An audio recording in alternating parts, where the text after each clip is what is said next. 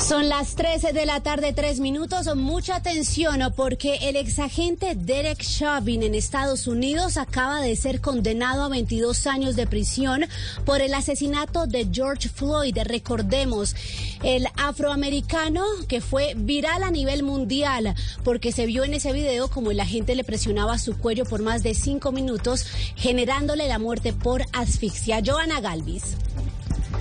María Camila y oyentes, buenas tardes. Hace pocos minutos el juez Peter Cahill anunció que Derek Chauvin, el exoficial de policía que, como usted lo relataba, presionó hasta la muerte el cuello de George Floyd, deberá pagar en prisión un total de 22 años y medio. Una sentencia que no se compara con lo que estaba pidiendo la fiscalía, que eran 30 años, y con lo que pidió en un inicio la familia de George Floyd, que eran 40 años. Escuchemos algunas de las palabras que pronunció Derek Chauvin cuando tuvo turno de palabra y en un breve momento se refirió a la familia y le pidió condolencias.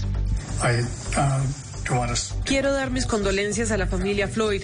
Habrá alguna otra información en el futuro que sería de interés y espero que las cosas le den un poco de tranquilidad. En este momento hay muchas personas afuera de la corte en el condado de Hennepin que no están contentas con la decisión que ha tomado el juez Cahill. También eh, se esperan algunas manifestaciones y las autoridades están atentas a lo que se desarrolle tras esta decisión. 22 años y medio para el ex policía Derek Chauvin en el caso del asesinato de George Floyd. Joana, gracias. En Voz Populi, la ampliación de esta sentencia continúen con Blog Deportivo.